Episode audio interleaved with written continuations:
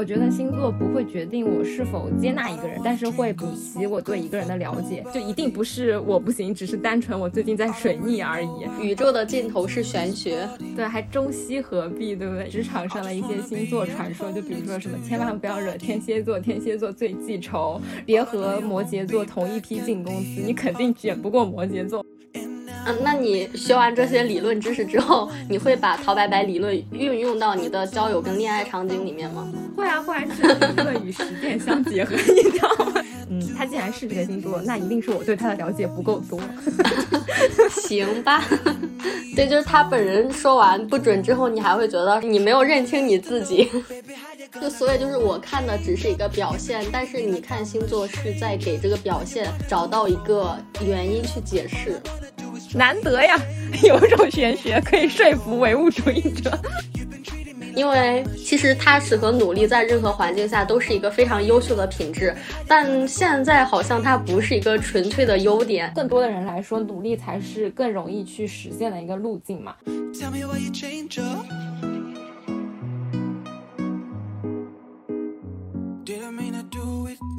个现象，两种观点，但不影响一起笑出 鹅叫。我是被陶白白拿捏的巨蟹座 ENFJ 阿华，我是坚定的唯物主义者白羊座 INTJ 洛仔。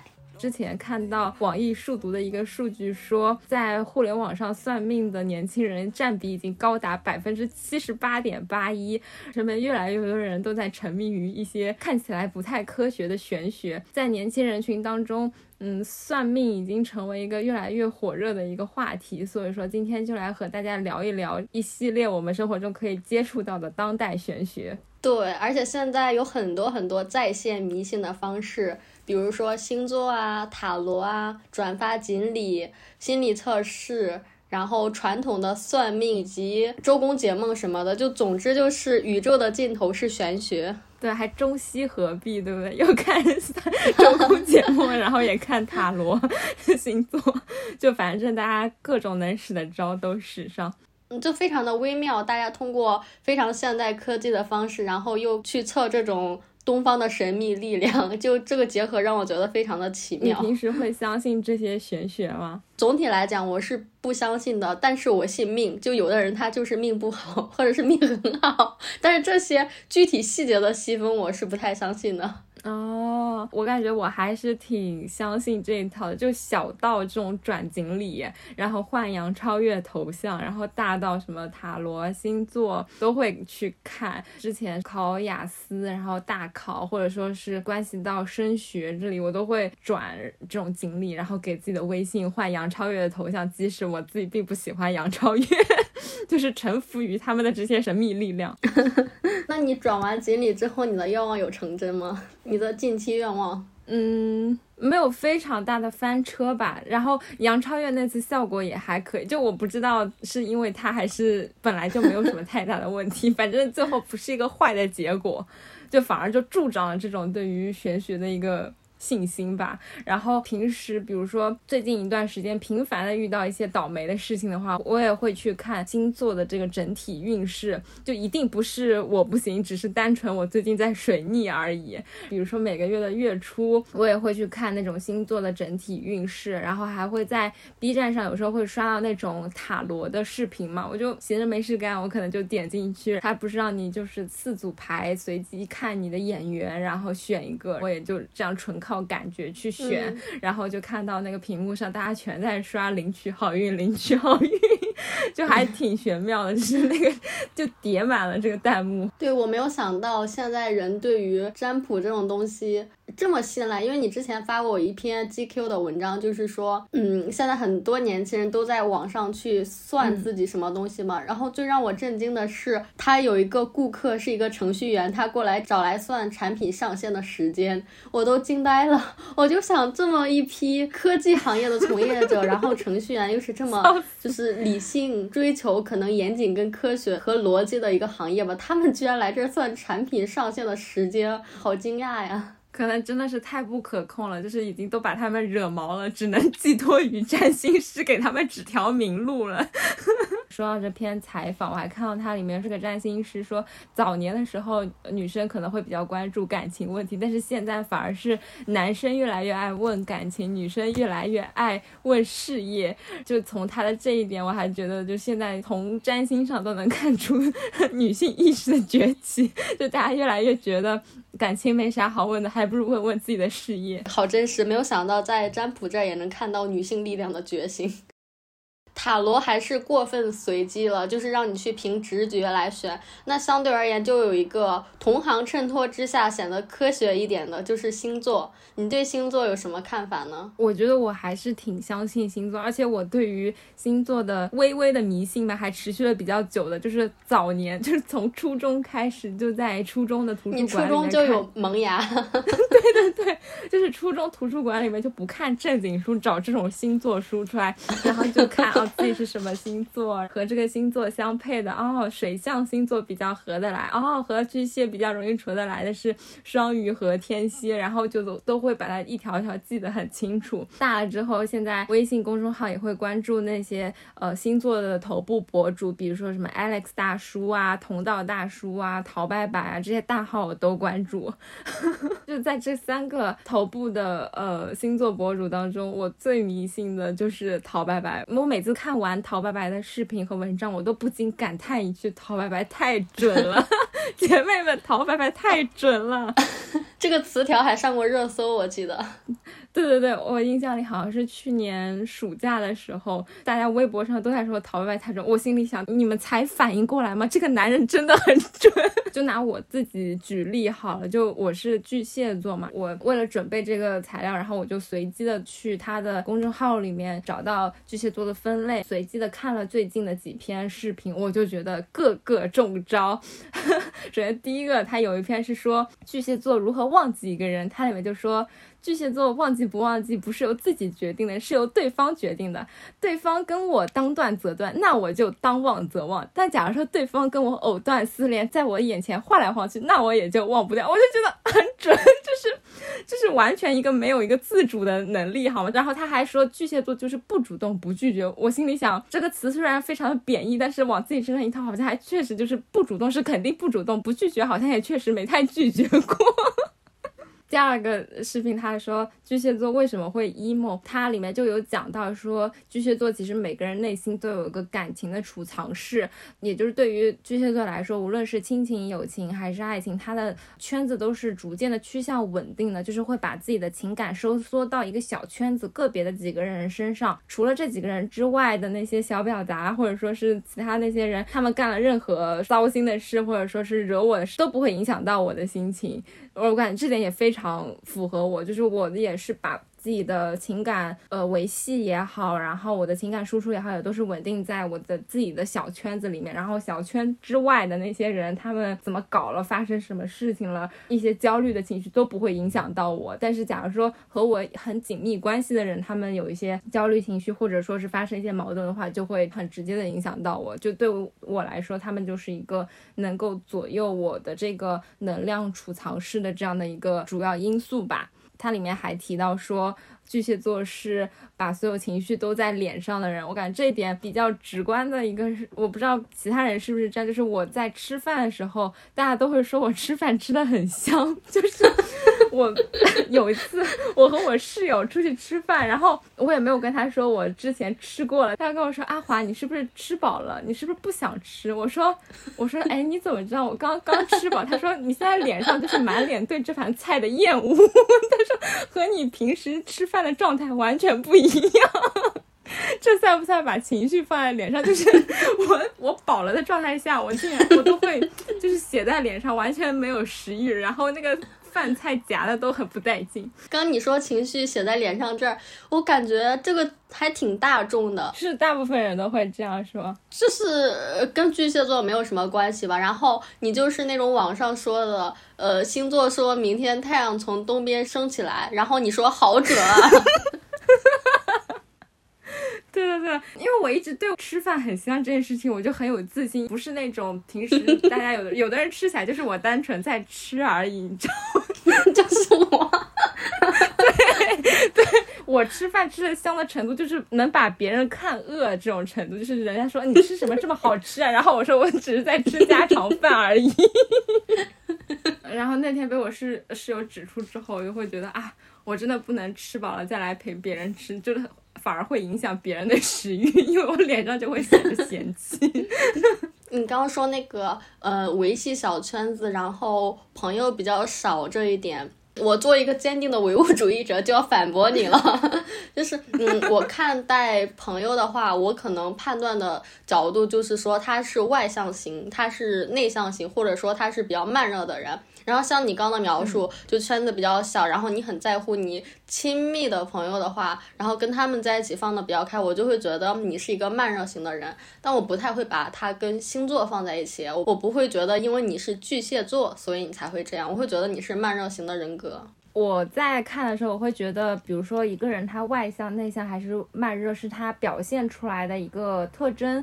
但是星座就提供了。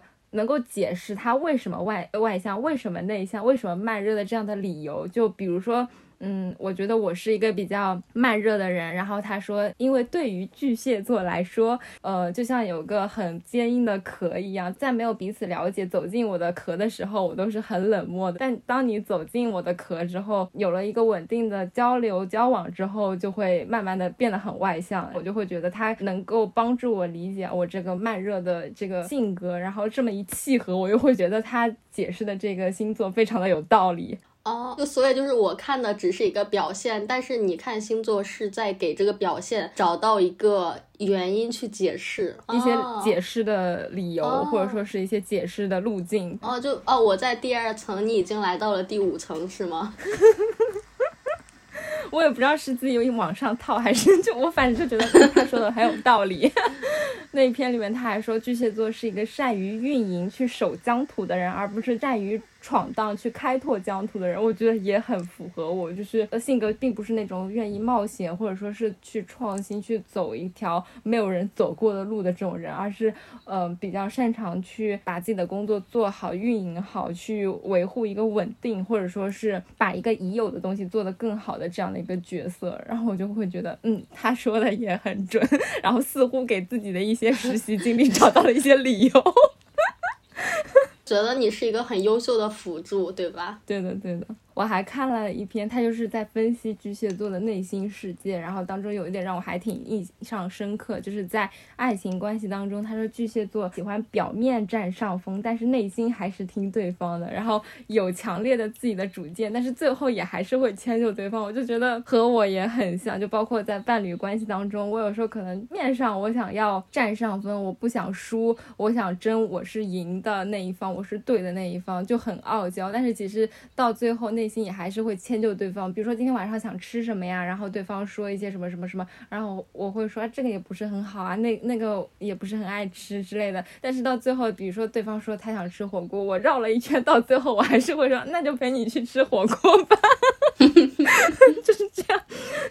我不会一下就说啊，你说去吃火锅，那就去吃火锅。No，就是要有一个周旋的过程，然后在这个过程当中，对方要表现出来他很尊重我的意见，他啊，你你想吃什么都行呀，就是 来哄一下我，然后我就说啊，那就陪你去吃吧火锅吧，就这样。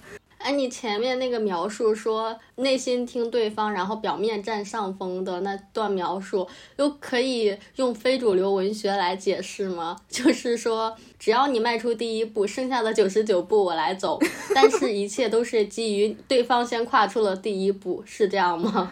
呃，差不多吧。你这句话略微有一丝舔狗，就不，我这里可能说是大家都跨步，但是可能我跨的步子会比。对方更大一点，比如说我看到对方跨了半步之后，我也会跟上他步伐去跨上一整步，去付出更多。然后下一步我也要看到对方再往前走，然后我也会比他走的更多往前进。这样就是，嗯，也不是说对方只跨一步，我后面就 连着跨九十九，但是我可能就是在每一步当中，我都会付出更多一点点这样。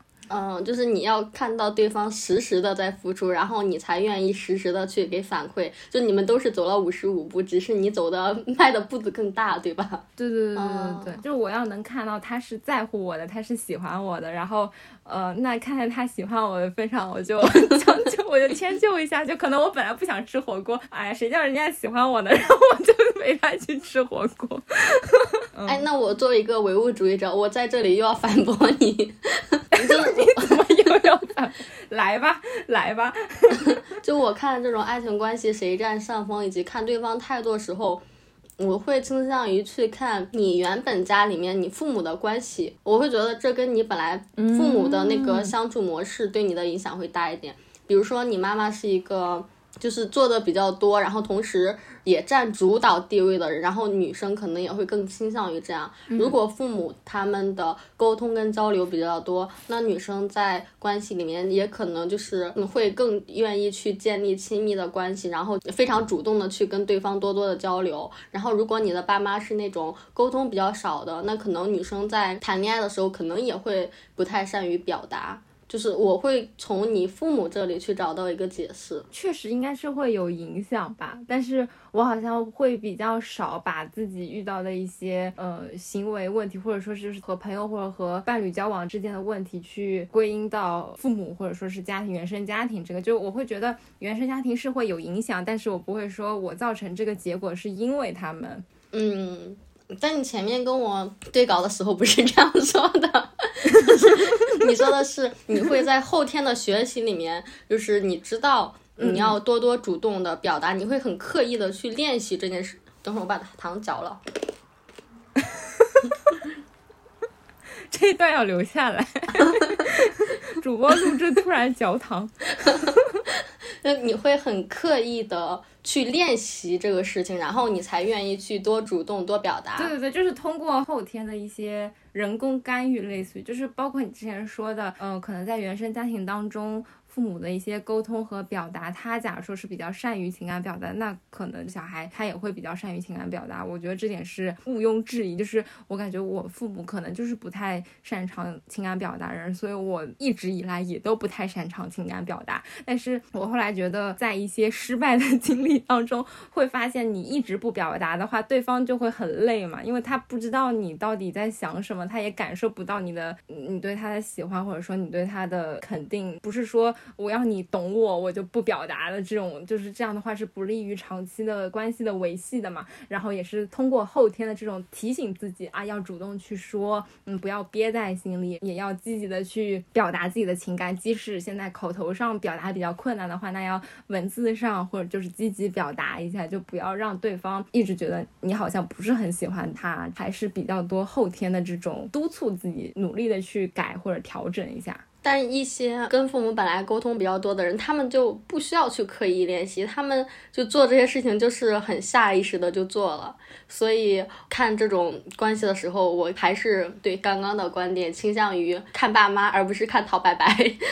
就我之前没有往这个方面想，所以我看了这么多陶白白视频之后，我就觉得陶白白简直就是我肚子里的蛔虫，我就觉得我整个人就是完全被陶白白这个男人拿捏住。嗯，那你学完这些理论知识之后，你会把陶白白理论运用到你的交友跟恋爱场景里面吗？会啊会啊，就是理论与实践相结合，你知道吗？和朋友相处啊，或者说是亲密关系当中，都还挺经常会去参考这些星座给出的意见的。你说你中学的时候，甚至会根据星座来选择朋友，就是说我是某个星座，然后我就要多跟某某星座去交朋友，是吗？对对对对，就是小的时候会会很迷信于那个星座嘛，然后它上面建议我说巨蟹座和双鱼座和天蝎座很合哦，然后我就会莫名的去看一下哪些是双鱼，哪些是天蝎，哪个男生是不是天蝎，然后就去有针对性的搜索这些星座的人。但是后来长大了之后就觉得完全没有必要嘛，就还是该怎么相处怎么相处。假如说你的朋友是 A 星座，然后他的实际表现。接近于 B 星座，那你会按照 B 星座的特征跟他相处吗？不会，我还是觉得他一定是 A 星座。只有可能是我没有了解到，不可能他是 B 星座。我会觉得他可能在我面前有所保留，可能他还有一些地方我没有了解到，但是他一定是 A 星座。这么执着吗？就是事实都摆在你面前了，真的就一定是。对的，我就还挺相信星座，就是嗯，他既然是这个星座，那一定是我对他的了解不够多。行吧，扛起星座的大旗。我如果交朋友，呃，如果凭第一印象的话，我会根据他的外在气质和气场来进行判断。哎，从他讲话或者说整个人的造型。吧，可能来看，我会觉得他，比如说是一个非常外向，或者是说可能攻击性很强的人，那我就不太会跟这种人交朋友。然后，如果有的人看起来，我会觉得他跟我比较像的话，就从外在气质来看，我会愿意主动去亲近这样的人。嗯，所以你一开始交新朋友的时候，你也不会去问，哎，你是哪个星座这样的是吗？我是跟你们在一起玩之后才 深入了解星座，之前完全就不在我的聊天话题内。哦，你的词典里面没有星座这个词是吗？也没有陶白白的存在。对，当时对于星座的知识储备就来自于仅有的一点点白羊的认知，因为我是白羊座，会了解一下白羊座是怎么样的，然后大家整体对于白羊座是一个什么样的态度。我的知识库也仅限于此。还有一个比较明显的案例吧，算是印证你的星座观点吧，就是因为大家觉得白羊座是十二星座中它的星座特征最明显、最准的一个星座，可能有的星座还不太准，但是白羊座大部分都符合它的特征，就尤其是大家非常的风风火火，然后。直来直去，然后脾气也容易一点就着。嗯，像我之前上学的时候，别的宿舍有两个女生，她们俩都是白羊座，她们俩之后有矛盾，然后大吵了一架，然后她们宿舍所有人都觉得她们吵的这个架是必然发生的，因为她们俩都是白羊座，然后就所有人都觉得 你们俩白羊待在一起，你们的这个矛盾爆发是必然的事情。哇哦，对，宿舍里面盘一下大家是什么星座还是很有必要的，是吗？尽量避开。好像之前有有过新闻说，大学选那个宿舍，然后大家可以备注上去自己的星座来选宿舍。那你会按照星座的那个建议去找男朋友吗？不会，不会，就这个太过了。可能初中的我会，但是现在的我不会了。但是我就一旦有了目标对象，我比如说对某个人比较关注、比较有好感的话，那我可能就会去了解他的星座，然后开始搜这个星座相关的，比如说什么如何追十二星座男这种，要比如说他是什么白羊座或者什么天蝎座，然后我就会看，哎，他比较喜欢哪种类型的女生啊，他比较喜欢什么样的追求方式啊，类似于这种。然后建立了关系之后的话，我可能就会看他的星座的一些分析，比如说之前看《淘白白》的时候只看巨蟹。星座，然后现在就把巨蟹和摩羯 一起看，然后我看对方的星座解析的时候，我也会是一边看一边说：“我天，好准啊，这就是他呀！”然后我把这篇推送转给他之后，他就很冷冰冰说：“我觉得一点都不准啊，我觉得这是迷信吧。”对，就是他本人说完不准之后，你还会觉得你没有认清你自己，是吗？对对对，至少在我的立场上来看，我觉得。就是很符合他的性格，所以你觉得是他不认识自己，而不是陶白白没有认识他？对对对对对，就他不可能逃得过陶白白的魔掌。陶白白的信徒阿华，我觉得星座不会决定我是否接纳一个人，但是会补齐我对一个人的了解。就无论是交朋友啊，还是去呃谈恋爱，我都是本着这样的一个原则，就是当我产生了这样的一群人在我身边的时候，我就会去了解他们的星座，然后通过他们的星座解析去嗯补充一些我对他们性格的了解。因为我觉得他们可能有时候在我面前不可能展现完全的自己嘛，然后就有一点好奇心，有一点窥探欲的感觉，就会哦，他还有这样的一面，哦，他还有这种 特点，就是 去关注这些星座，包括像职场上的一些星座传说，就比如说什么千万不要惹天蝎座，天蝎座最记仇，然后还有什么别和摩羯座同一批进公司，你肯定卷不过摩羯座，我就觉得还挺准，就我信，我真的信，就在以后的。职场生活中，我会恪守这些传说，在职场上当中搜索各种这种线索，然后来配合上这些传说去搭配使用。阿华代表的是一种比较典型的相信星座，然后也在真实生活中找到案例支撑的人。但也有很多人会反驳说，星座说的都是一些普遍的特质，也可能存在幸存者偏差，或者是说巴纳姆效应去质疑星座。巴纳姆效应是什么呀？对于相信星星座人来说，第一次听到巴纳姆效应。它指的是人们很容易去相信一个笼统的一般性的人格描述，然后认为它揭示了自己的人格特点。就翻译一下，就是大家会带着观点找例子啊啊！就比如说，他们说你摩羯座怎么怎么样，然后你就会在自己的日常行为中找到一个。各种各样的案例，然后你就去证明说，哎，你看对不对？就是这样的呀。明白了。在巴纳姆效应的实验里面，其实也有一些比较代表性的句子，比如说有一句话叫做“你有时候外向开朗，乐于社交；另一些时候内向矜持，不是张扬。”然后还有一句话是说，安全感是你人生很重要的目标。嗯，其实像这种句子来讲，我就觉得它的引导性很强，它的表达也很模糊。然后你看完之后就会去对号入座，觉得啊，对啊，说的就是我啊。对，安全感是人生一大目标，这个就是我。安全感在巨蟹座里面也是一个经常高频出现的。但我作为火象星座也很注重安全感啊，你不能这么讲吧？那可能这个安全感真的是一个人类的通性，就是大家可能都比较不安，比较追求安全感。这个实验的结果就是，大部分人都认为啊，这个结果对我的性格描述非常贴切。但你仔细分析一下这个描述本身，你就会发现它都是一些正确的废话。确实有这种可能啊，但是在我看来，就是虽然星座它确实是比较粗暴的，就是基于大家的出生时间来划定的嘛，我还是相信星座会给出一些大方向上的趋势。就比如说啊，水象星座整体就是会偏细腻敏感一些啊，土象呃整体就是会偏工作能力比较强啊，然后比较讲求效率啊这些特点，就会觉得这些大方向上的差异还是挺明显的。我会觉得他还是有道理的。嗯，行，好冷漠，就是我没有办法去 唯物主义者冷漠了，就说不出话来，就像是没有办法叫醒一个装睡的人一样，我没有办法去把你从星座的照片呃星空中给你拉回来。对 对对，如果有很痴迷于星座的听众，请在评论区跟我呼应一下，让我知道我不是一个人。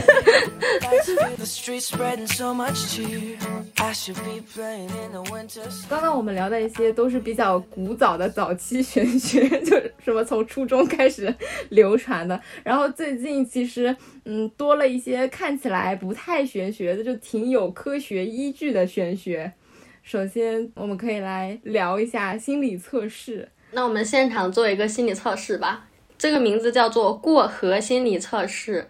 你想象一下，你的面前有一条很宽大的河流，现在要带着你的伙伴，也就是一只大猩猩、一条蛇、一只鸟，你要和他们一起去过河，但是没有任何交通工具，你只能。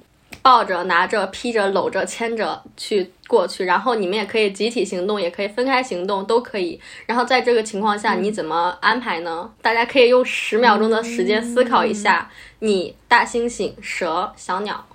哦，有画面了。嗯。嗯，那阿华，你说一下你的回答是什么？嗯，我想象的画面当中应该是星星抱着我，然后小鸟可能是站在我的肩上，呃，然后蛇就在水里游，一群人这样过河。嗯，我的回答是小鸟自己飞，就在我前面飞就好了，然后我跟星星牵着手一起并肩走，然后把蛇捧在我的手心。哇！捧在手心，你胆子好大呀！现在揭晓答案，这三个物品代表了你人生配置的安排。首先，河是你的人生，现在要度过你的人生。然后，星星是你的伴侣，小鸟是你的下一代，蛇是你的金钱，也就是你对于伴侣、孩子的态度以及你的金钱观。哦妈呀，那我这辈子和暴富无缘了，我的钱都打水漂了。对我看到你把蛇放在水里游的时候，我都惊呆了。我心想，这都可以吗？我先解释一下我的吧，就我整体看下来，我觉得是非常准的。首先，小鸟 是吗？在前面飞这个事情。哦，我在跟朋友分享育儿观念的时候，我发现我是一个很推崇放养的人。就我觉得，你只要给孩子一个健康正常的家庭和校园环境的话，就你就放手就可以了，你的孩子就是可以非常健康茁壮的长大。然后我一直都是信奉这样的观点。我在安排这个小鸟的时候，因为我不是也说了嘛？就让它在前面飞就可以了。然后我看完之后，我就觉得跟我的那个观念非常非常的相似，蛇跟我的也比较像吧。我当时一直在想，这个蛇我怎么样才能让它不掉呢？然后我就一直想尽办法，最后还是决定把它捧在我的手心。我觉得跟我的金钱观也非常的相似。哇，你竟然还会纠结怎么让它不掉？我看到蛇第一反应就是它该在哪儿就在哪儿吧，不要不要和我身体产生。哎，我看到蛇第一反应就是我一定不能让它掉。完蛋，你继续。大猩猩，我的想象感觉跟我的呃恋爱观和婚姻观也比较像吧，就是我们俩并肩往前走就好了。那我确实没有想到还有让猩猩抱着你的这个选项。你你来展开讲讲你的，因为我看到这三个动物，我看到猩猩第一反应是我脑海当中浮现出那个金刚那个电影，你知道吗？就是很魁梧的一个猩猩，然后它会保护我，然后就抱着我，我甚至可以坐在猩猩的肩上。那你的猩猩好累啊！你坐在猩猩的肩上，然后你又扛着你们的孩子，他可能要托起整个家，不好意思，因为毕竟我的钱都在水里。看到蛇的话，我就会觉得很害怕，然后就即使知道它不会咬我，不会伤害到我，但是它的那个触感，它那个移动的方式，就是我不是很喜欢这种生物，所以我就会觉得它在哪里比较舒服就在哪里吧，所以我就把它丢在水里了。哎，但这是一个心理测试啊，而且，嗯，现在你们一起过河，就意味着它是你的伙伴，它不会。对你有什么攻击？你为什么在测试的时候也要考虑它的危险性？然后我想一下，假如说它就是一个完全嗯不会挪动，就是完全。不考虑它的生物特性的话，那我觉得可能会把它挂在脖子上，我也还是不会把它捧在手里，未免有点。然后小鸟的话，我就会觉得它就会停在我的肩上，或者说停在我的手臂上这里，然后就一起过河。就小鸟还是一个比较习惯性的一个想象吧，就会觉得好像比较多的小鸟都是停在肩上，然后我就习惯性的这样想象这个画面。是蔡康永的那个小鸟吗？有可能，我潜意识当中就有这样的画像。那你觉得小鸟这个跟你的育儿观契合吗？它在我的肩上是说明我会强干预吗？还是说怎么样？我反正不是放养的那一类，我是不会让它自由飞的，这点是 match 的。然后至于对它的约束会多大的话，感觉整体上还是比较符合的吧。可能还是需要我的一些干预，或者说他就是停在我的肩上，给他拖一把，类似这种的。但是我本来对于伴侣，就是对于爱情观没有这样讲，我没有想要依附于他呀。不知道，大家拭目以待。反正对我来讲，整体还是挺准的。然后我做很多心理测试的时候，它的结果跟我内心的想法也很像。所以说，其实我是很相信心理测试的啊。我一开始以为你不相信星座，就可能这些玄学你都不太感冒。因为心理测试就是基于你自己的选择啊。但心理测试就是，哎，你出生在这个月份，你就怎么怎么样。打妹，我是不会相信的。行。然后我感觉就是心理测试做起来也还就非常有意思。你看我们刚刚就做了一道题，然后就聊了这么多，就不管看解答是觉得像还是不像，就还挺好聊。所以很推荐大家就是在一些社交场合就可以丢几个心理测试，大家一起做做，我感觉还挺有意思的。聊完心理测试，就来聊聊最近风很大的。我感觉 MBTI 测试从去年就开始火哇，然后一直火到现在，真的是出乎我的意料。这个测试的话，就是通过一百多道题你的选择，然后来判断你的注意力方式、认知方式、判断方式以及生活方式，把你归类为四个大类，然后也就是十六个类型。就简单的讲一下它的判断。注意力方向的话，就会说你是外向型还是内向型；认知方式就是看你是观察力敏锐的实感型，还是说你是直觉型。判断方式的话，就看你是偏向于逻辑以及思维思考，还是说感情以及情感。生活方式的话，也是看你偏向于判断还是偏向于知觉。最后把你划分为四个大类，也就是十六个类型。对，就免得我们有的听众他没有呃了解过 MBTI，因为它没有星座那么的大众，所以简单的阐述一下这四个类型吧。这四个大类主要是分析家、外交家、守护家和探险家。首先，分析家的话主要有。建筑师、逻辑学家、指挥家和辩论家。然后这个人格的关键词，大家可以把握一下，是战略分析、好奇心、喜欢挑战未知。有画面了没有？好了，我把握到了，不是我 看到分析，哦，应该不是我。逻辑，no，没有无逻辑。第二种是外交家。他主要是提倡者、调停者，然后他的关键词是喜欢鼓舞人心、利他主义。嗯，我测出来就属于这一类。第三类型是守护家，代表词有守卫者、总经理、执政官。他的关键词是温暖、热心、可靠。你看这些关键词是不是也非常的符合前面的什么守卫者呀，我们的周总理呀？我这，我以为你要 Q 哪个总经理，原来是周总理。这，嗯，你是怎么从？我不知道为什么突然想到他。对啊，Why？我觉得他很符合这个关键词，人家难道不是在外交属性吗？人家不可能是守护吧？第四类是探险家，它主要分为探险家、表演者和企业家，关键词是非常的灵活，非常的精力充沛，这个画像也非常的清晰。先讲一下我对于 MBTI 的测试，我是比较认同的。就虽然说很多人也说它是伪科学啊，但我是认同的。这还伪科学？都这么科学了。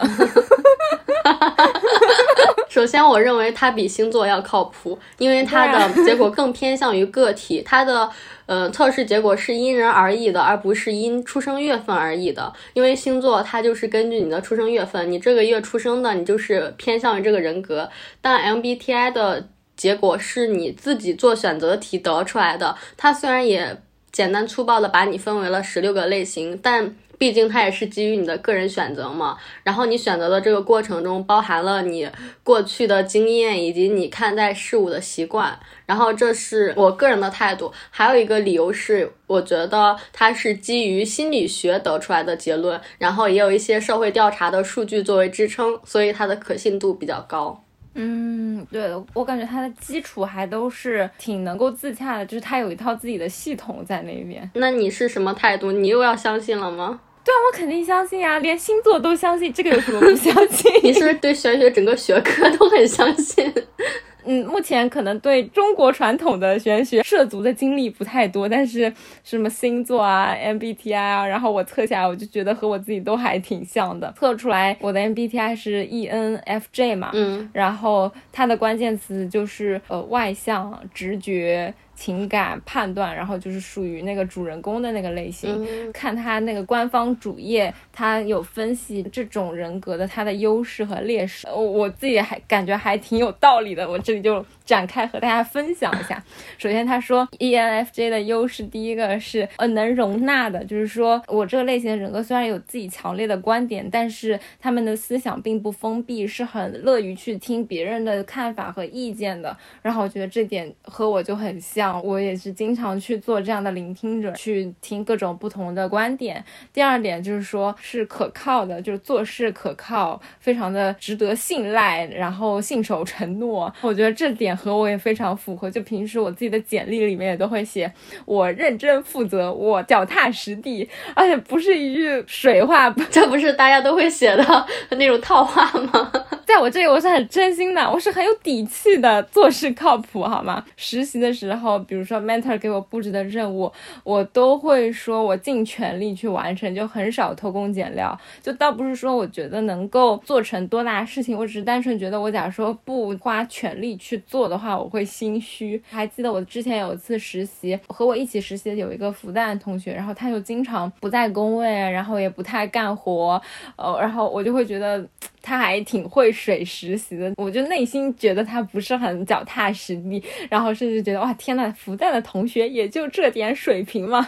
这不靠谱呀！我当时就是这种想法。那他工作完成度怎么样啊？嗯，他也完成了，就也不会被被批评这样。嗯。但你不会觉得他效率其实挺高的吗？就是他只付出了零点五的努力和时间，但也把他这个事情的一给完成了。但是他还是就是偷工减料啊！虽然他完成那个事情，但是他。本身他是在钻一些小空子，浑水摸鱼一下，然后去偷个懒和找他朋友聊个天，我会觉得他的过程就是在偷懒呀。啊，那我们俩的差距好大，就你会觉得，嗯，复旦也不过如此，不够踏实，不可靠。但我会觉得，嗯，不愧是复旦的学生，效率真高，难怪人家能考上呢。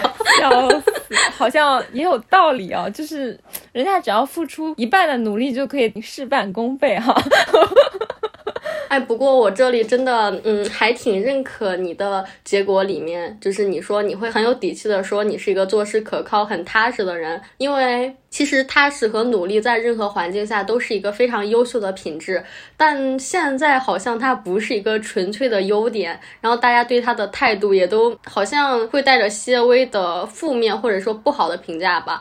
但是你是真的相信努力本身的意义，然后会肯定努力这个事情本身的价值，我感觉还挺挺难得的。连努力都不肯定的话，那不是太可怜了吗？有一些他会去钻小空子，或者说是能够偷工减料，也能达到事半功倍。有一部分人他可能是脑子比较灵活，或者说是属于比较聪明那一类的人。那我觉得聪明并不是每个人天生都有的。那更多的人来说，努力才是更容易去实现的一个路径嘛。你不可能说我要。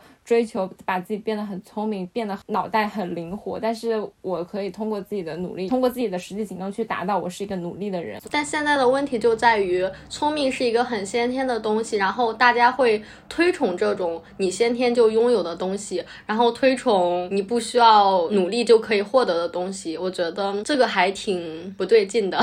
就你不说我都不知道，现在其实大家已经不认可努力，或者说觉得可靠不是一个优势。哎，你哎可。可是你你不说我都不知道，现在还有人像你一样如此纯粹的 肯定努力的意义啊！现在大环境已经这么 已经这么浮躁啊！我惊呆了。所以现在大家就只看结果是吗？就是即使你只付出零点一，你最后能完成一也 OK。对，是的啊！天呐，那对于我们这种不聪明要花十才能达到一的人，那不是很残忍？对呀，感觉世道又残忍了，又艰险了一点。官网上他又说，第三个优势是热烈的、充满兴趣、追求爱好的。然后我会觉得这也很符合我，就包括我们现在做播客呀，然后我之前自己找的实习呀，我其实也都是以爱好为出发点，就是我对这个内容，我对这个平台感兴趣，我很好奇他们的公司是如何运作，或者说这个内容是如何做起来的，所以说我就去投了简历，我就去实习，不知不觉之间就是累积了很多，做到现在就会发现啊，天呐，我怎么会？做了这么多实习，但是其实实习的过程我都会觉得很快乐，因为我一开始都是觉得我喜欢这个内容，我喜欢这个品牌，我喜欢这个平台，我才我自发的去的。我倒不是说哦，这是一个大平台，这是一个很出名的公司，我不得不我我为了让我的履历更加光鲜，我硬要去。我感觉我还是就是挺看自己的爱好的。对你好像也不太赞同那些，就是做一个事情，我也不热爱它，但是只是为了功利性的目的去做。你之前就 diss 过某人，对对对对对，特别是在学生时代，就还没有。遭受过社会的毒打，就还没有被磨平棱角，你就这么追求功利的话，我就会觉得是不是也太可惜了一点？就是在少年的身上已经失去了热血和热爱，就行吧。就是现在社会现实是很残忍酷，所以我也不能说他不对，但是我内心就会觉得，OK，那可能不是一路人。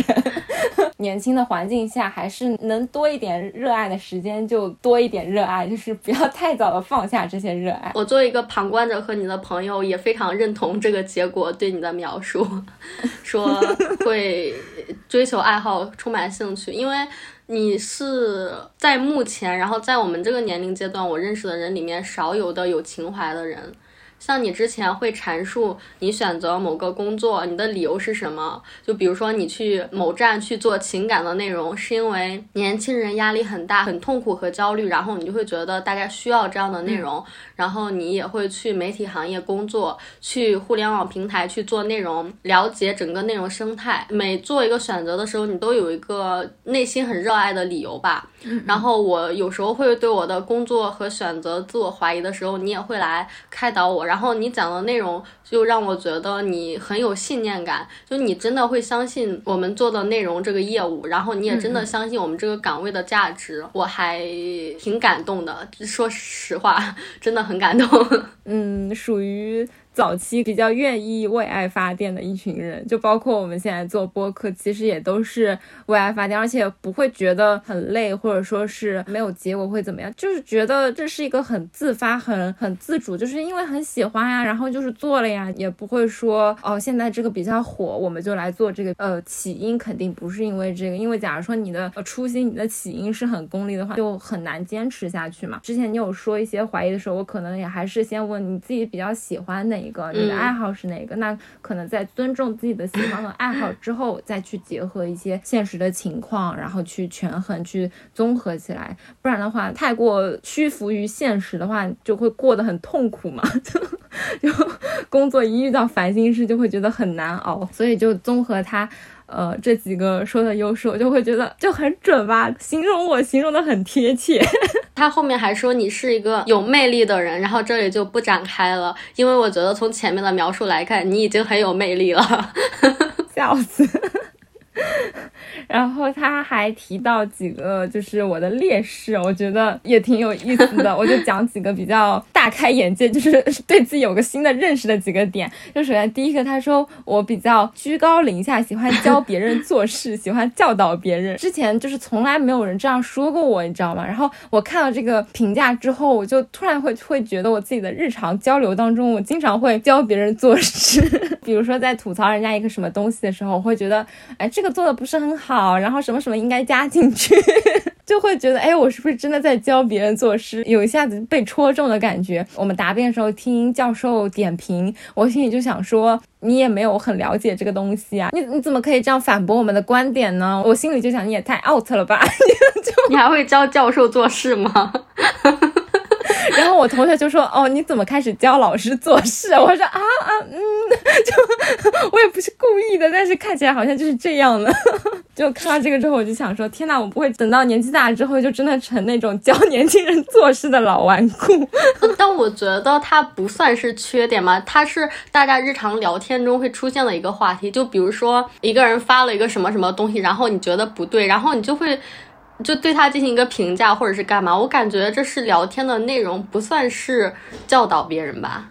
我为什么觉得它准？就是因为前两天你刚跟我说，视频平台它有个 banner，点进去之后它有个推荐的合集，然后我点进去之后，我就噼里啪啦给你打了一串建议，就说啊，这个剧好像评价很一般呢，这个剧怎么一二三系列都在上面，没有必要吧？这是凑数吧？然后我又说，哎，有一个什么很经典的九分以上评价剧可以加进去。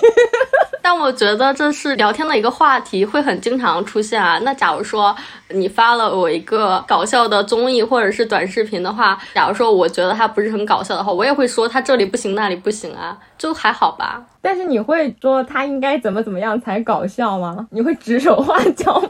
我不会，倒也不会。我会说，嗯，它这里应该加一个什么什么什么的，可能倾向更多一点点吧。哦，行吧，那好像这一趴就是没有办法去劝服你。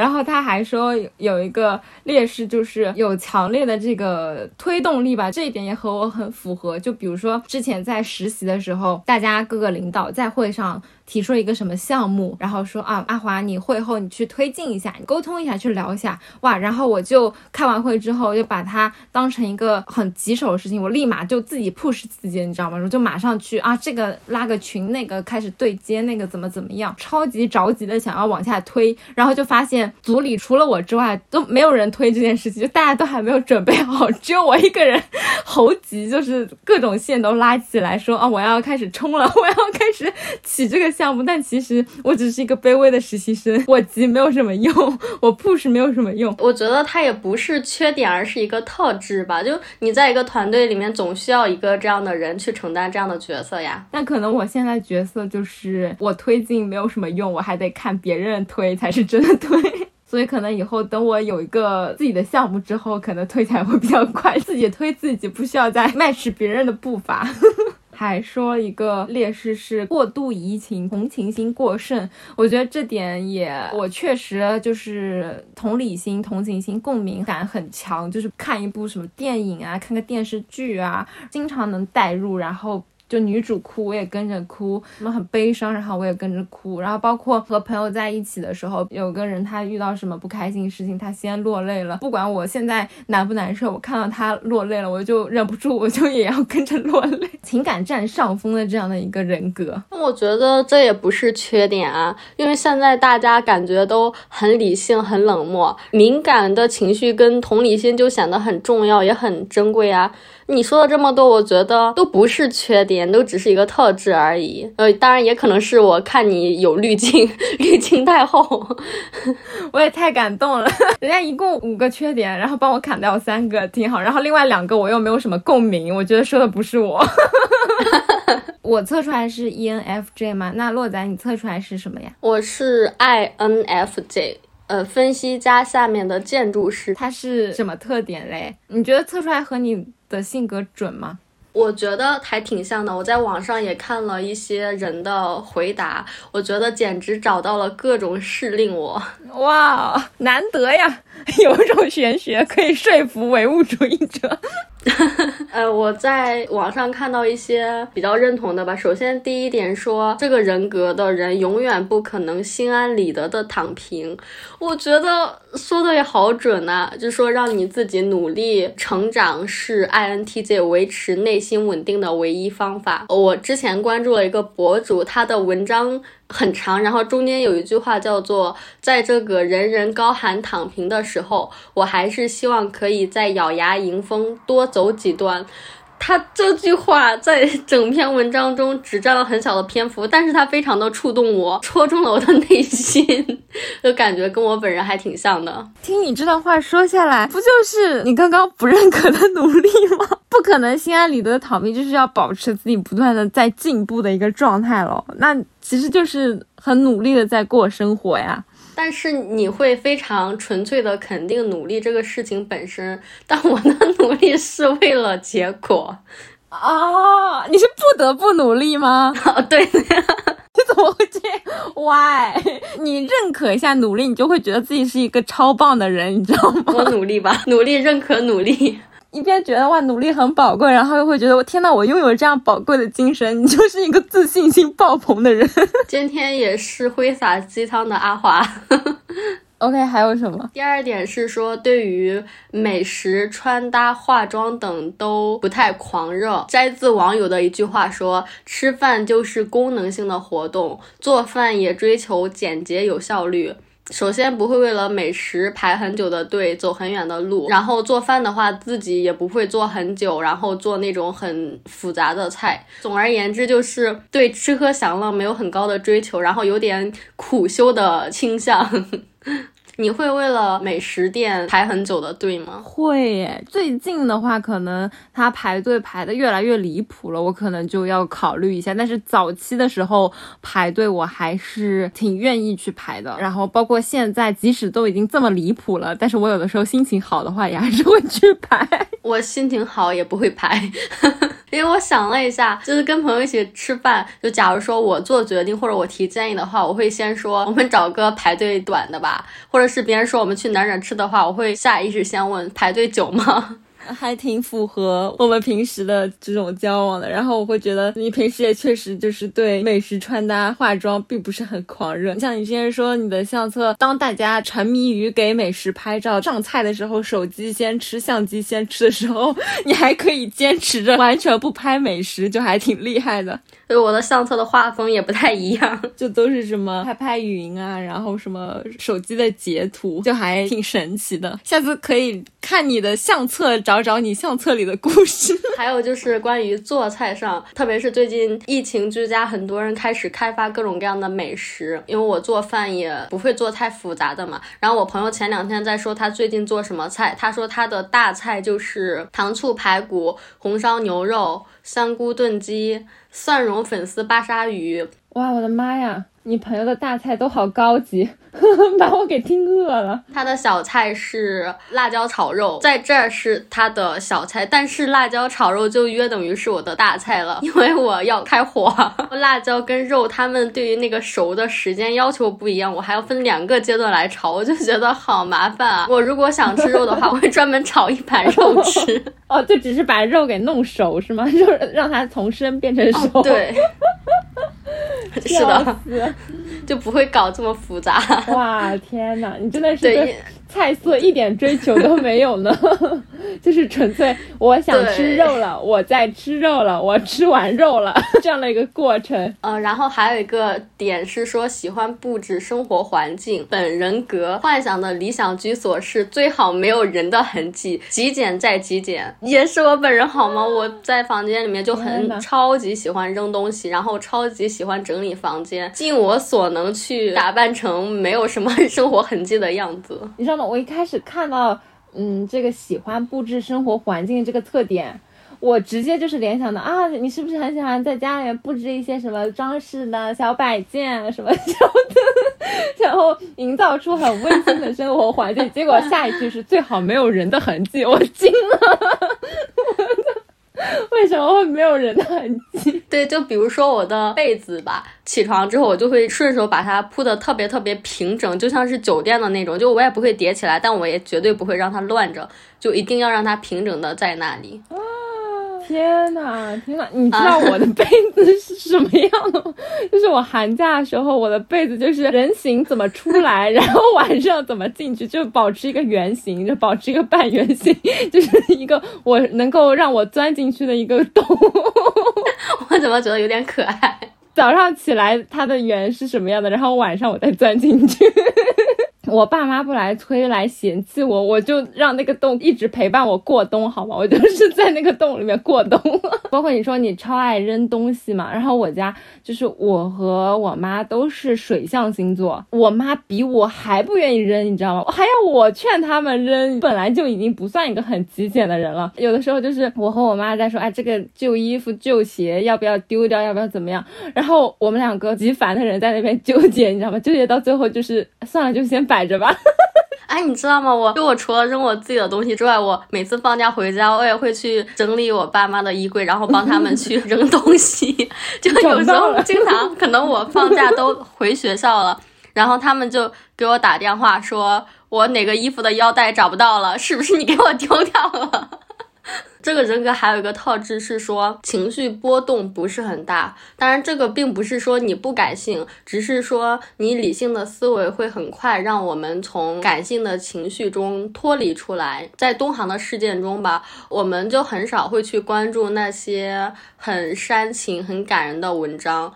然后相比于前面这些内容的话，后面的这种内容会更吸引到我。就比如说飞机失事的原因，我以往类似事件的回顾，然后黑匣子的搜集进展，然后善后事宜。哦，都是一些比较客观的、偏现实的这种报道，是吗？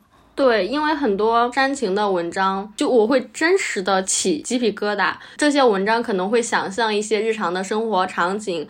跟家人的对话，然后作者以及读的人会带入一种悲伤的情绪吧。但是在我眼中，我就觉得你是一些没有事实依据的幻想，然后你的煽情有点不太合时宜吧。然后我觉得还是应该等待这个事故调查结果出来之后，你再去判断，而不是提前去悲伤。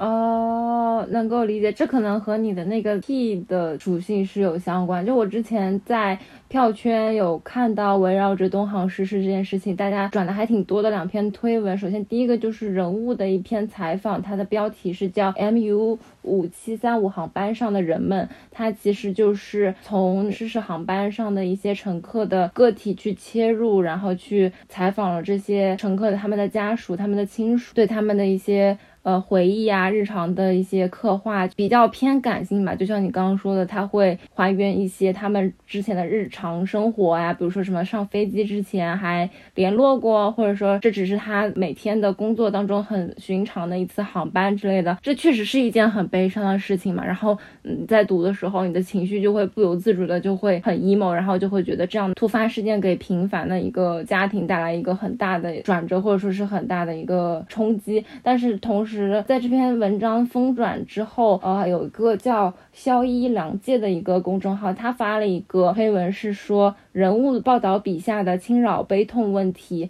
他就是从一个比较偏客观理性的一个角度，他说事件发生之后，很多媒体他都是事先去介入到这些乘客他们的家属到他们的亲友，然后去跟他们说，当时这个事故调查还在进展当中嘛，但是媒体他就去跟他们说，嗯，就可能呃这个乘客是找不回来，可能没有幸存，然后由媒体去告诉他们这个事情这个结果这件事情，他会觉得。很不妥，就会觉得这些媒体都在提前给舆论营造出这样的一个很悲伤的一个氛围。呃，我会觉得。这两篇文章挺典型的，一个是从比较感性的角度去写这件事，一个就是比较客观冷静的，会说大家不要过度的煽情，不要过度的伤心，我们还是等这个事故调查的结果出来，然后去客观的纠正一些毛病。然后我觉得可能人物的这篇文章的记者他，我觉得他并没有很刻意的去煽情，他可能就是偏感性的一些人，因为我刚刚也说，就是他共情能力可能比较强，他已经带入到这个乘客当中，所以他的一些悲伤或许就。就是一些真的悲伤，但是可能在 T 的，就是在偏理性的这一类人看来，会觉得你的悲伤是假想出来，或者说是幻想出来的。我觉得还挺能够理解的，就倒不是说，呃，哪一方他的一个观点有误，就可能真的是看待一个事情的观点和角度不太一样，可能一个感性更多一点，一个偏理性更多一点。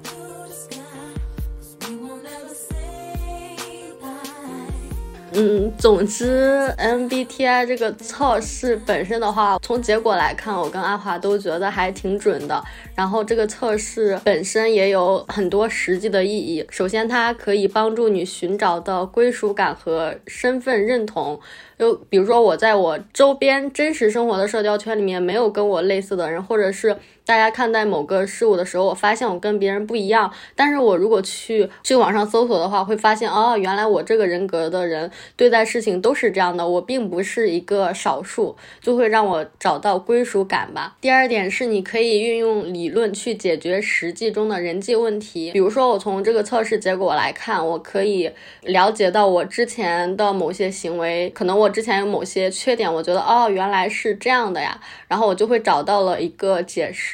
然后我会看一下我自己分数低的那个功能，有针对性的去改进它，然后也知道自己的优势，就会着重去发展一下自己的优势，就可以了解自己。它还可以用于社交，比如说在浅层次的社交中，我可以判断对方是什么主导的一个人格，然后我就去多多注意他的特点，然后。在你们简单的人际关系中得到运用吧。话题本身也可以用于社交，就像是奶茶社交一样。阿华这儿也有一些案例，朋友们经常会发一个什么 MBTI 性格类型匹配表，然后大家就看说，哎，你是什么类型，我是什么类型，我们两个是呃匹配度是什么，建立比较好的关系是绿的还是红的？啊，结果是红的。然后，对，然后我自己就偷偷的拿着我和我男朋友的 MBTI 去。看，哎，结果一看，哎，又是红的，我可以再仔细想想。我想啊，那嗯，因为之前我也说了，我把一些星座的那种测试结果告诉他，他都非常的说你不要迷信，就是不要测，不要听。我自己还肯定还是忍不住会测嘛，但是结果我就先不告诉他，我心里有数就 OK 了。然后，呃，还有就是，呃，不仅和男朋友，我和我自己同学之间，我也会，我们去测这个 MBTI 嘛。我们有一个四人小群，然后发现四个人当中，两个都是 ENFJ，两个都是 ISFJ，然后就是四个人就分属两个类型的 MBTI，就感觉好巧啊！我就说，这难道是我们在这个群里的原因吗？但是我看了一下，但是我看了一下这两个类型在这个表里面，它也是红区，我就。不科学吧？我就觉得你朋友他们本人跟结果是匹配的吗？相似吗？还挺像的，就是大方向上就确实两个人性格会偏外向，两个人性格都会偏守护，对应到的一些他们适合的职业领域就也很契合。就是守护类型可能就是做老师啊，做体制啊，公务员类型，然后外交方向可能就是做一些。呃，营销啊，公关啊，就就很就很 match。那我觉得应该是这个匹配表有问题。我们到时候把这个匹配表发到我们的听友群里面，大家一起找案例去反驳。对对对，又恰好他印证出来我和我男朋友是嗯红红区，所以我感觉他他不准对于我来说是一个很好的消息。阿华迫切需要返利来抛给他。但是 MBTI 它本身也是有不足之处的，因为你在测试的过程中，它的选项会比较极端，但是你人的行为大部分情况下都是处于中间的情况。就比如说这个测试，它会在一开始就告诉你说，你尽量别选中间值，然后它的判断结果也是通过你那些相对极端的答案给人进行分类的。所以说，我们还是要辩证的看待。然后下面是阿华的传统异能。对，就刚刚迫不及待想要分享的是，说我之前有看一个关于 MBTI 的一个韩综节目，它叫 MBTI Inside。这个节目呢，它就是针对这十六种人格，分别请了十六个人，然后这十六个人其实在上节目之前，他都有事前调查过，然后做过问卷，都是属于比较典型的，呃，这些代表性的，不像洛仔是非典型白羊，就不存在这种 类型。像我这种在第一轮就被 pass 掉了，然后请了这十六个人之后，他们就是呃分成两间小屋，然后一起住三天两晚。一开始见面的时候，他是以 E 房和 I 房，就是外向和内向区分，然后两边的氛围就差别非常的直观。外向房里面就一直都在唠嗑聊天，然后甚至还表演才艺，你知道，就第一次见面开始表演才艺，然后就非常的活跃。少牛的聚会，对。但是内向房里面，大家都在沙发上端坐着，然后就偶尔交流几句。然后在内向房里面很有趣，有一个稍微 E 一点的爱，就是稍微外向一点的内向人，他出现之后，他觉得我需要主持一下，不然大家都闷着不说话不太好。他就开始问，哎，你是什么工作啊？你平时休息喜欢干什么呀？但是大家的交流一直维持这个音量很低的这样的一个状态，然后。当有这个真正的 E 从隔壁房间进来了之后，然后那个伪 E 的 I 他就瞬间放电，就那个装作外向的内向，他瞬间放电，然后一个字都没有说过了，我就 笑死。这一点也非常的爱，是啊，就是瞬间闭麦了，你知道吗？当人群当中出现一个真正外向的人之后，他说我不用伪装了，我做回原来的自己，我已经我刚刚已经说的够多了，我不想再说话了。然后我看的时候就会觉得好神奇。后来他这个节目还根据 T 和 F 分组，T 就是思维思考，F 就是。情感分组，然后两组各自展开小组讨论，分享自己的烦恼。然后这里也特别有意思，就情感组就是非常的多愁善感，而且去考虑很多人类共同的什么普适性问题什么的，还有很多穷人，我怎么帮助到他，就是很多很多这种问题。在场的各位也都特别能够共情，就是遇到什么烦恼就会觉得啊，好像就是我自己的烦恼一样，就情到深处，大家就开始流泪，你知道？就几个人，真的吗？对，就几个人围在一起就。就一起哭了 啊！我代入了一下，假如说我进入这个房间的话，我会非常的局促，非常的坐立不安。对，然后隔壁的这个 T 组就是思维组，就整个氛围完全就像辩论一样。然后一个人说你的问题是什么，你的烦恼是什么，你有想到什么解决措施了吗？现在做了吗？我就觉得啊，这是什么？的直来直去，然后就是逻辑清晰，一条两条三条四条，呃，没有哦，那就过，就是。很像那种工作讨论会，就是你的问题卡在哪里？现在，嗯，好，我们帮你想解决措施这种。这么冒的感情吗？我的烦恼是没有烦恼。然后这种话对于 F 来说，对于情感挂的人来说非常难以想象，就会想说，人生在世怎么会没有烦恼这种情绪呢？就算你自己没有烦恼，你也可以去感知别人的痛苦啊。然 后 F 就你看到身边的人有痛苦，你难道不会跟着一起苦吗？就 F 就是这样的性格。然后后来他们。T 聚在一起的时候，他还说，因为之前分组的时候是根据外向内向嘛，然后各自组里面其实都有 T 和 F，然后 T 聚在一起就会说，天呐，就之前和 F 在一起的时候，我我都不能理解他们怎么就突然就哭了啊！哎，这个人是不是我本人进入节目的状态？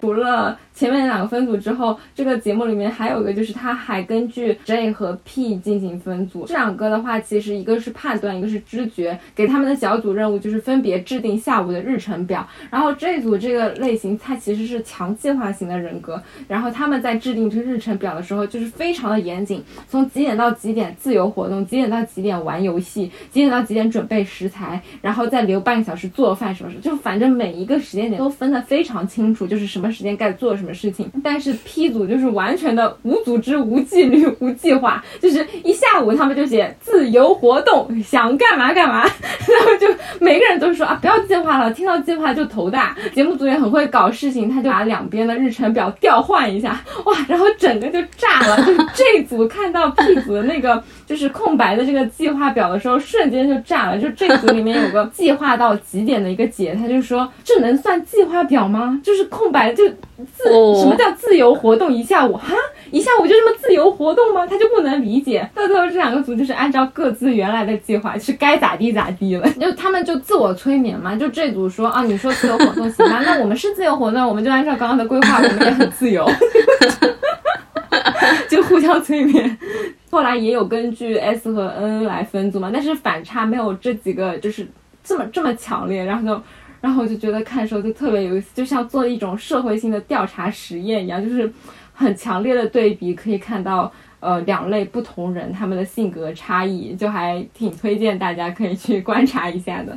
因为我们这期也是说了很多不同类型的玄学嘛，就从星座啊到心理测试啊到 MBTI 啊，就各种大家。一直乐此不疲的在热衷于讨论玄学，可能一方面就是出于好奇心，对于自己或者对于他人的不同面的这种好奇，而且尤其是对于年轻人来说，我觉得是一种对自我的关注吧。因为特别在年轻人的这个阶段，一直在追问我到底是什么样的人，我适合什么样的朋友，我未来的发展是什么，就。都处在各种比较迷茫、比较缺乏认知的这样的一个状态，然后正好可以借助玄学来，嗯，提供很多不同的路径，帮助我们去更多的了解自己，去挖掘到更多我们自己所不了解的性格和潜力。呃，也是我为什么很喜欢玄学的一个方面，就更多的想去了解一些自己不自知的一些点。然后第二的话，可能就是在不确定中找一些确定性吧，给我们现在非常。魔幻的现实，找到一个归因，就是因为现在生活当中不确定的事情实在是太多，太不可控了。然后又包括整个社会环境又那么的竞争很激烈，又很焦虑啊，然后各种方面的一些负面情绪特别多。可能就像你之前说，就程序员他已经没有办法通过理智来说服自己，他只能寻求这些神秘力量的心灵疗愈了，需要一个理由嘛，给自己一个放下的一个理由，给现在这种非常突然的变化一个理由，给这样一个很无奈的结果一个理由，所以想要通过玄学去给自己一个回答。然后还有一个原因，无论是星座呀，还有 MBTI，它其实都是在总结不同性格的人他们的一些行为的规律也好，或者说标签也好，可能很热衷于探讨这种行为规律，或者说呃了解不同的标签，可能这个话题内容本身也很切中大众所感兴趣的这样的一个点。我的基本态度跟你也很像吧，星座又重新翻红吧，就也能折射出来大家的焦虑和不安。大家都想要寻求很多的确定性，比如说你的财富、姻缘、目标和理想。但是同时，我们又处在一个变化很大。发展很快的时代，当我们自己对这种变动无能为力的时候，就只能去寻求星座，给自己一些心理安慰。就像是宗教对于信仰者的意义来讲，大家并不是真的非常相信它，而是为了让自己感到心安，让自己的内心感到踏实而已。啊，确实，因为我们国家并不是很推崇宗教信仰，这种可能就只能通过一些民间信仰来给自己找到一种平衡。对，嗯，这两年 MBTI 也特别红嘛，就能看出来大家越来越重视自我，探求自我。就如果说现在这个急速变化的社会是一个河流的话，自己可能不再是水滴了吧，而是一个小小的漩涡。大家都在努力向内走，然后关注自身，然后去认识自我。就是整个大环境都失控了，就是整一个失控，就只能关注一下自身去。发现一些惊喜，或者说给自己的嗯焦虑找到一些心理的安慰。对，没有办法，这个魔幻的二零时代。嗯，所以说，如果大家看到每日运势的话，如果他说的好话，你就大胆的相信他；如果遇到坏运势的话，你就内心去想，封建迷信要不得，我命由我不由天。对对对，对，是的，是的。那这期节目到这里就结束啦，大家拜拜。欢迎大家在各大播客平台订阅《人间烟火也可爱》。有任何建议或者选题，欢迎投稿给我们，可以添加微信“可爱 FM 幺幺幺七”或者发送至邮箱“人间烟火也可爱”的首字母小写幺幺幺七 at 幺二六点 com，也可以在收豆子里面扫我们的听友群二维码直接入群哦。